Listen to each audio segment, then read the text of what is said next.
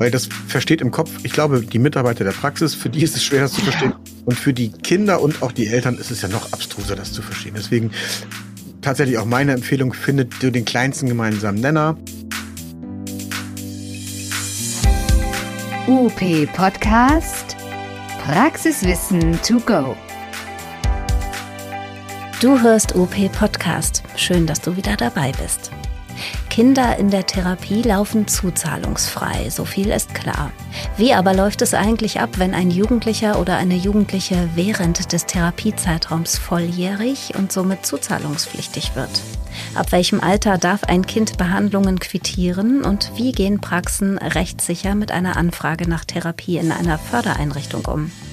Um diese Fragen geht es hier dieses Mal mit den beiden Buchner-Referenten Lisa Magel und Björn Schwarz. Viel Spaß beim Hören.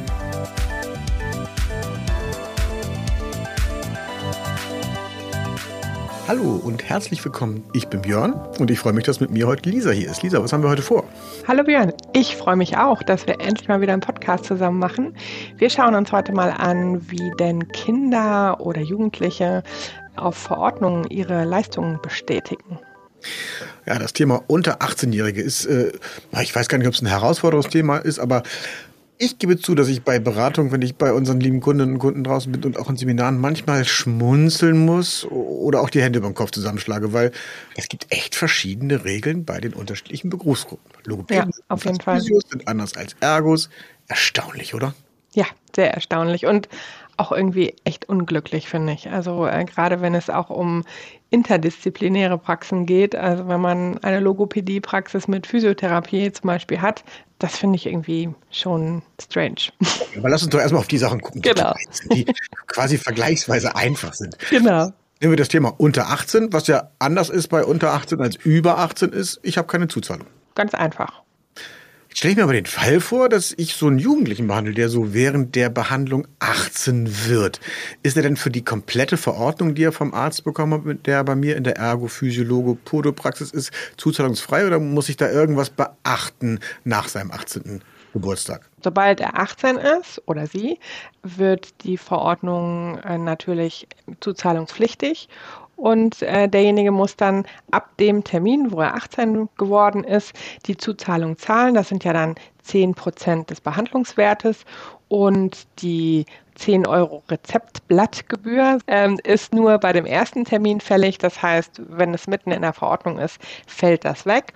Und es sind wirklich nur noch die 10 Prozent pro Behandlungswert. Alle Behandlungen, die ab meinem 18. Geburtstag quasi stattfinden. Genau. Und so ähnlich wie bei der Zuzahlungsbefreiung über den Jahreswechsel, da wird ja nach dem Jahreswechsel auch nur die 10 Prozent für alle weiteren ähm, Verordnungen fällig. Die Verordnungsblattgebühr, die muss ich dann nicht bezahlen. Genau. Und die meisten haben ja auch schon Computer und Software, die das dann ganz äh, optimal ausrechnen. Und da muss man sich ja dann nicht äh, großartig noch mit großen Rechnungen fassen, sondern es wird ja dann direkt angezeigt. Was ja für unter 18-Jährige auch eine ganz coole Sache ist, dass wir im Bereich der extrabudgetären Verordnung doch einige ICD-10-Codes haben, die unseren Ärzten regressfrei bescheren.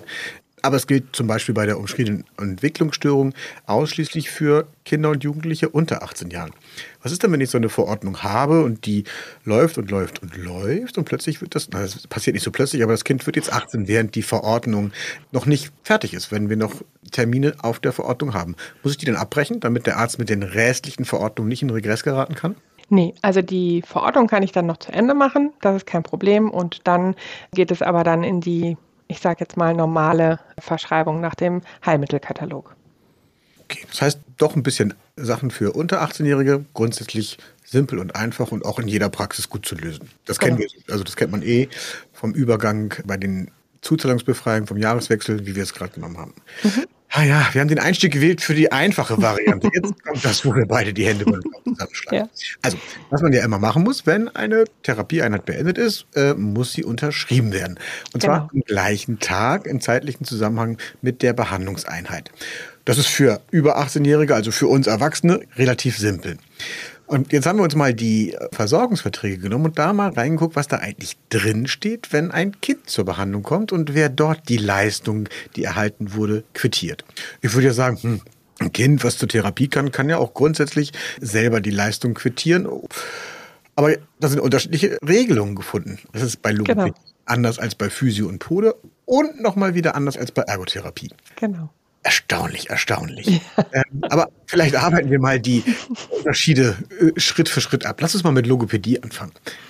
Logopädie ist ab dem siebten Lebensjahr möglich, also vollendetes siebtes Lebensjahr. Das ist ja dann mit dem siebten Geburtstag, äh, dürfen die Kinder unterschreiben, selber. Genau, das muss man sich immer noch mal vor Augen halten. Also mhm. wann hat siebte Lebensjahr vollendet, wenn man sieben wird? Das kann man sich dann gut herleiten, wenn man weiß, wann habe ich denn mein erstes Lebensjahr vollendet, genau. Und dann weiß man auch, okay, das siebte Lebensjahr ist vollendet an dem Tag, wo ich sieben Jahre alt werde. Genau. Das heißt, ich stelle mir vor, meine Tochter Paula, als sie klein war und ihren, jetzt muss ich aufpassen, dass ich das nicht bewerte, den Sigmatismus hatte und wir mit ihr zur Logopädie waren. Ich weiß gar nicht mehr, wie das damals war. Das ist ja nun auch schon ein bisschen her. Aber wenn, unterstellen wir mal, Paula wäre in der zweiten Klasse ähm, zur Behandlung gewesen und wäre acht gewesen, dann hätten wir sie einfach zur Logopädie bringen können, hätten uns wieder verabschieden können und Paula hätte Therapieeinheit für Therapieeinheit selber quittiert. Genau. Das heißt, das wäre okay gewesen, keine Gefahr für die Praxis, dass die Verordnung abgesetzt wird. Die hätten sie einfach so dann abrechnen können. Mhm. Ja. Jetzt holen wir Paula von der Logopädie wieder ab und bringen sie zur Physiotherapie mit acht Jahren in der zweiten Klasse. Ja, da müsst ihr wohl dann oder hättet ihr dann äh, für sie unterschreiben müssen. Denn Physiotherapie, Podologie und Ergotherapie sind alle erst ab zehn Jahren so weit quasi ab dem zehnten Geburtstag, dass die Kinder selber unterschreiben können. Echt jetzt? Ja. Ist ja nervig. Aber und auch wenn es eine, eine coole Idee, oder? Wenn ich Paula zur Physiotherapie gebracht habe, ja. bei der Logopädie klappt das auch so gut. Sie ist acht, sie unterschreibt selber. Dann bespreche ich mit den Physios, ey, bei den Logos geht das so einfach. Paula unterschreibt selber und dann sagen die mir, mm, nee, das geht nicht. Und dann erinnere ich mich so an eine alte Regel, die immer mal durch die Gegend geistert. Paula geht trotzdem selber zur Physiotherapie, unterschreibt auch selber. Und wenn wir dann die sechste Behandlungseinheit voll haben, dann gehe ich einfach schnell mit rein und unterschreibe die sechsmal, die Paula vorher schon selber unterschrieben hat, jetzt einmal so quer an der Seite. Das passt doch.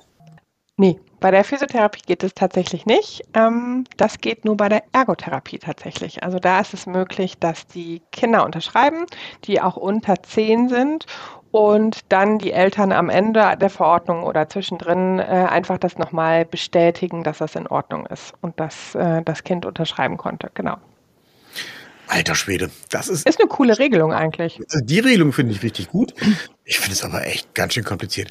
Also ein bisschen einfacher ist es ja schon geworden, weil grundsätzlich im Vergleich zu den Verträgen, die wir vor den einheitlichen Versorgungsverträgen hatten, da war es ja teilweise noch ein bisschen abstruser. Jetzt haben wir klare Regelungen, das heißt Logopädie ab sieben, Physiotherapie und Podologie ab zehn selber unterschreiben und Ergotherapie ganz alleine auch ab zehn. Aber Ausnahme bei den Ergos, wenn die Kinder unter zehn sind, dürfen sie erst selber unterschreiben und die Eltern machen dann hinterher so eine Globalgeschichte.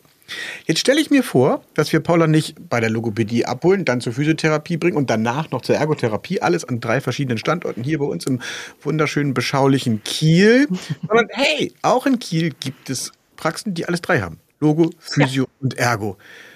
Was empfiehlst du so solchen Praxen für die Regelung bei dem Unterschreiben? Ich würde tatsächlich sagen, erst ab zehn sollen die Kinder unterschreiben, denn sonst muss, wenn ein Kind zum Beispiel eine, eine logopädische Verordnung hat und eine physiotherapeutische und vielleicht auch eine ergotherapeutische, dann müsste man sagen, okay, bei der Logo darfst du unterschreiben ab sieben und bei den anderen müssen deine Eltern unterschreiben. Das finde ich irgendwie schwierig. Also ja, wenn die drei zusammen sind. Also wenn Logopädie und Ergotherapie, haben wir ja gerade gelernt, könnte das Kind unterschreiben ab sieben und die Eltern zeichnen einmal gegen. Bei der Physiotherapie geht es ja nicht und von daher würde ich tatsächlich dann sagen ab zehn. Was meinst das du? Finde ich genauso. Also, dass man, dass wir einheitliche Regelungen finden sollten, weil das versteht im Kopf, ich glaube, die Mitarbeiter der Praxis, für die ist es schwer, das zu verstehen. Und für die Kinder und auch die Eltern ist es ja noch abstruser, das zu verstehen. Deswegen tatsächlich auch meine Empfehlung, findet du den kleinsten gemeinsamen Nenner. Wenn Physio im Spiel ist, dann immer die Eltern unterschreiben lassen. Dann gehen wir auf jeden Fall auf Nummer sicher, dass wir da keinen Terror haben mit Absetzung. Aber woher weiß denn eigentlich, woher wissen die Abrechnungsstellen der Krankenkassen dann, wer da unterschrieben hat? Tja, das ist eine gute Frage. Ja, und da steht ja auch, wenn wir mal in den Versorgungsvertrag reinschauen, äh, steht da tatsächlich ein bisschen oberhalb des Absatzes, wo es darum geht, wie alt muss eigentlich jemand sein, dass wenn ein anderer für den Patienten unterschreibt, dann muss irgendwo kenntlich gemacht werden, wer dann dort tatsächlich für den Patienten unterschrieben hat. Und aus und welchem Grund? Ne? Eltern, sondern auch be, ähm, andere ähm, Betreuungspersonen für das Kind unterschreiben, ist auch da meine Empfehlung, einfach kurz mit Sternchen zu schreiben, wer für das Kind unterschrieben hat, insbesondere wenn es eine andere, ein anderer Name ist als der Name, den dann tatsächlich das Kind trägt. Damit da bei den Krankenkassen auf gar keinen Fall jemand auf die Idee kommt, huch, äh, hier unterschreibt jemand anders, ist dann rechtens und es da möglicherweise zu einer Absetzung an der Stelle kommt. Ja, das ist sehr gut. Jetzt stelle ich mir aber den Fall vor, dass ich mich als Papa oder, also ich natürlich nicht als Mama, aber meine Frau als Mama von Paula, boah, Paula kann alleine zur Logopädie gehen, die kann alleine zur Physio gehen oder zur Ergotherapie gehen. Und nur weil wir unterschreiben müssen, müssen wir jetzt mitkommen. Und jetzt gibt es ja den Fall, dass Eltern vielleicht zum Beispiel durch Krankheit verhindert sind, aber die Kinder sind gesund. Jetzt können sie nicht alleine zur Therapie gehen, weil die Krankenkasse sagt, ah, du musst aber im direkten zeitlichen Zusammenhang mit unterschreiben. Würde dir so eine Exkurs oder so ein, so ein, würde dir etwas einfallen, was man stattdessen machen könnte? Jetzt geht es mir einfach mies, aber meine Tochter könnte theoretisch trotzdem zur Therapie. Was mache ich jetzt?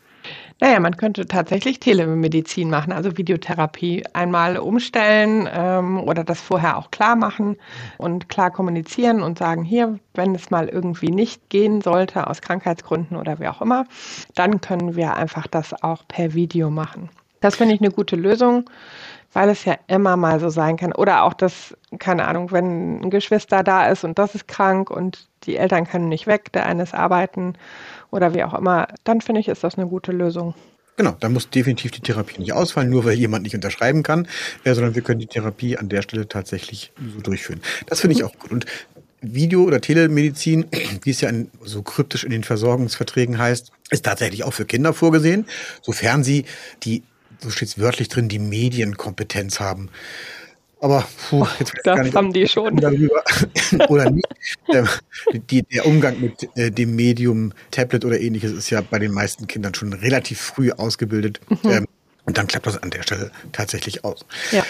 Jetzt ist ja die Erkrankung eines Elternteils oder vielleicht beider oder sonstige Verhinderung ein Grund, warum Kinder nicht zur Therapie in die Praxis kommen können. Weiterer häufiger Fall ist natürlich auch, dass Kinder gerade äh, wenn sie eine besondere Beeinträchtigung haben oder besonderen Hilfebedarf haben, so lange unterwegs sind in Betreuung, dass nachmittags gar keine Möglichkeit mehr besteht, äh, mit den Kindern irgendwie in eine Praxis zu gehen. Also A, weil es vielleicht tatsächlich auch zu spät ist, bis sie zu Hause sind oder B, wenn sie zu Hause sind, dass sie dann von dem langen Tag, den sie hinter sich haben, schon so kaputt sind, dass Therapie eigentlich überhaupt gar nichts mehr bringt, weil sie sich nicht mehr konzentrieren können, weil sie gar nicht mehr mitmachen.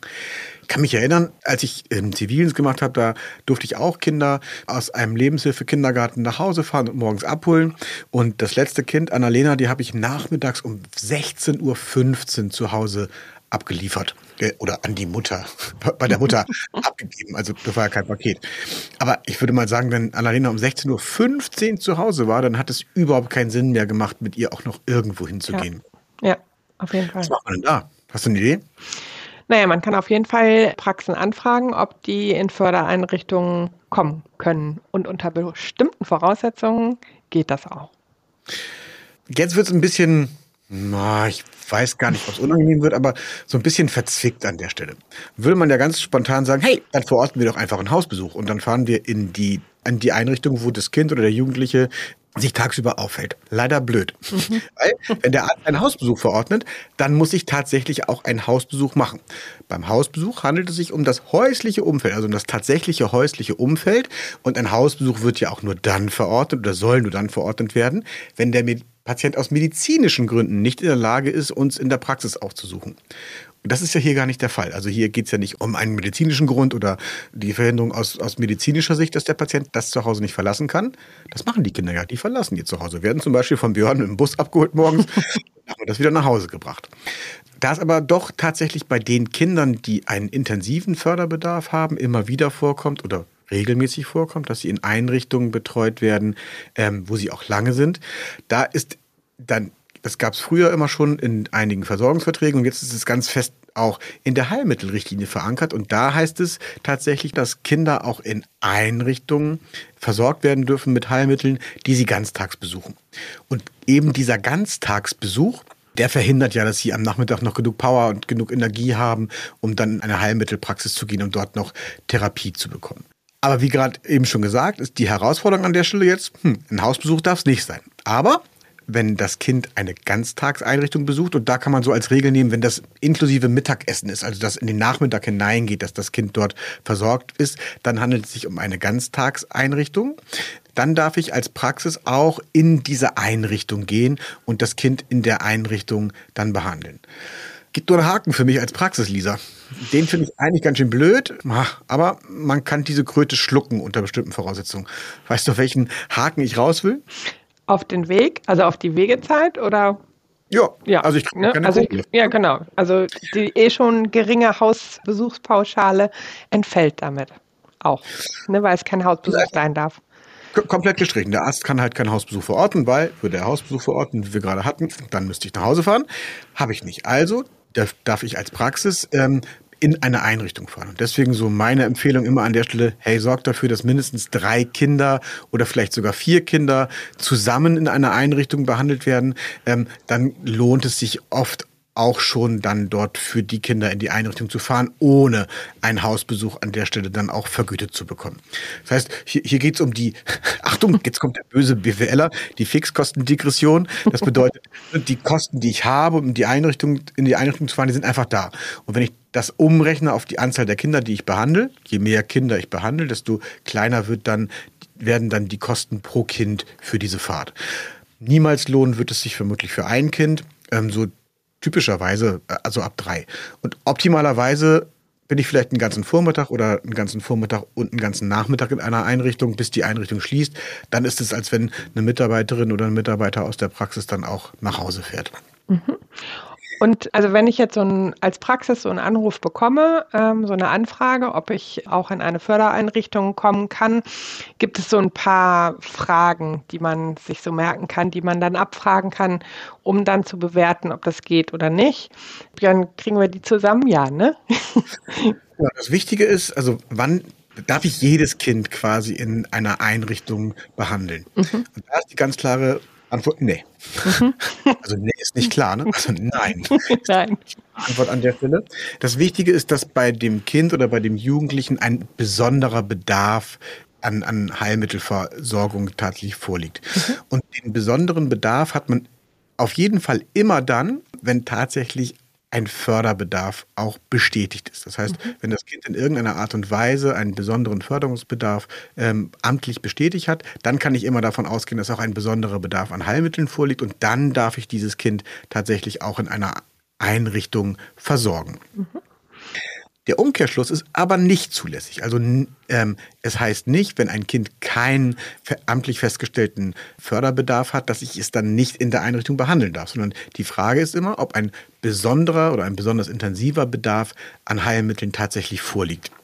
Und das kennen wir so ein bisschen aus den Anträgen, die man stellen kann für einen langfristigen Heilmittelbedarf. Da ist ja auch immer die Frage, kann ich es begründen, dass wir hier einen besonders intensiven und langfristigen Bedarf an Versorgung mit Physio, Ergo und Logo für dieses Kind haben, begründet in seiner Erkrankung. Und wenn man das tatsächlich gut begründen kann, vielleicht sogar auch mit einem kurzen Schreiben des Arztes, dann kann ich auch dieses Kind in der Einrichtung behandeln.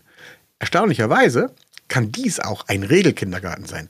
Das war früher immer ganz klar ausgeschlossen. Regelkindergärten und Regelschulen durften nicht besucht werden, beziehungsweise Kinder in Regelkindergärten und Regelschulen durften nicht besucht werden.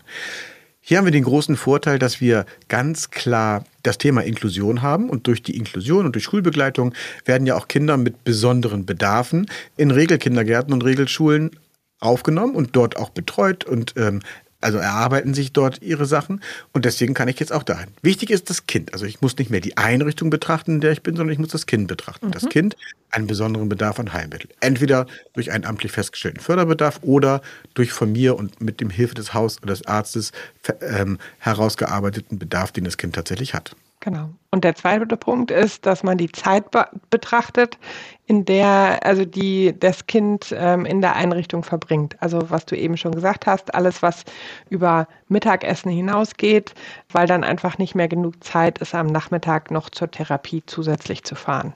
Das ist so der zweite Punkt, den man immer noch beleuchten muss. Genau. Und wichtig ist natürlich, dass auch die Einrichtung mit der Therapie vor Ort einverstanden ist. Ähm, es reicht nicht, dass die Eltern anrufen und sagen, hey, hier ist Paula und Paula, äh, könnt ihr bitte Paula äh, in der Schule betreuen? Und sagen wir, ja klar. Und plötzlich schlagen wir da auf und sagen, hey, Frau Meier hat gesagt, ich soll mit Paula hier arbeiten und äh, alle ähm, Mitarbeiterinnen und Mitarbeiter in der Einrichtung sagen, hä, haben wir noch nie was von gehört und was soll das denn? Mittlerweile nehme ich das wahr, dass es genau andersrum ist, dass Einrichtungen ganz gezielt auf einzelne Praxen zugehen und sagen, hey, wir haben besonders viele Kinder, die Bedarf haben an Versorgung mit Heilmitteln, an Versorgung mit Ergotherapie, Physiotherapie und Logopädie und sagen, habt ihr nicht Lust, die Kinder bei uns in der Einrichtung ähm, tatsächlich zu betreuen? Und dann ist das, was wir beide eben gesagt haben, meistens gegeben. Dann habe ich viele Kinder und dann lohnt sich äh, die Fahrt einmal oder vielleicht manchmal sogar zweimal die Woche in die Einrichtung definitiv dann auch. Ja. Jetzt gibt es aber noch so diese Geschichte, dass man sagt, hm, darf denn, also es gibt ja so Ausschlüsse, also manchmal sagt man ja, ähm, wenn Kinder pädagogisch schon versorgt werden, vielleicht in interdisziplinären Frühförderstellen, dann sollen sie, dann ist eine Versorgung mit Heilmitteln ausgeschlossen.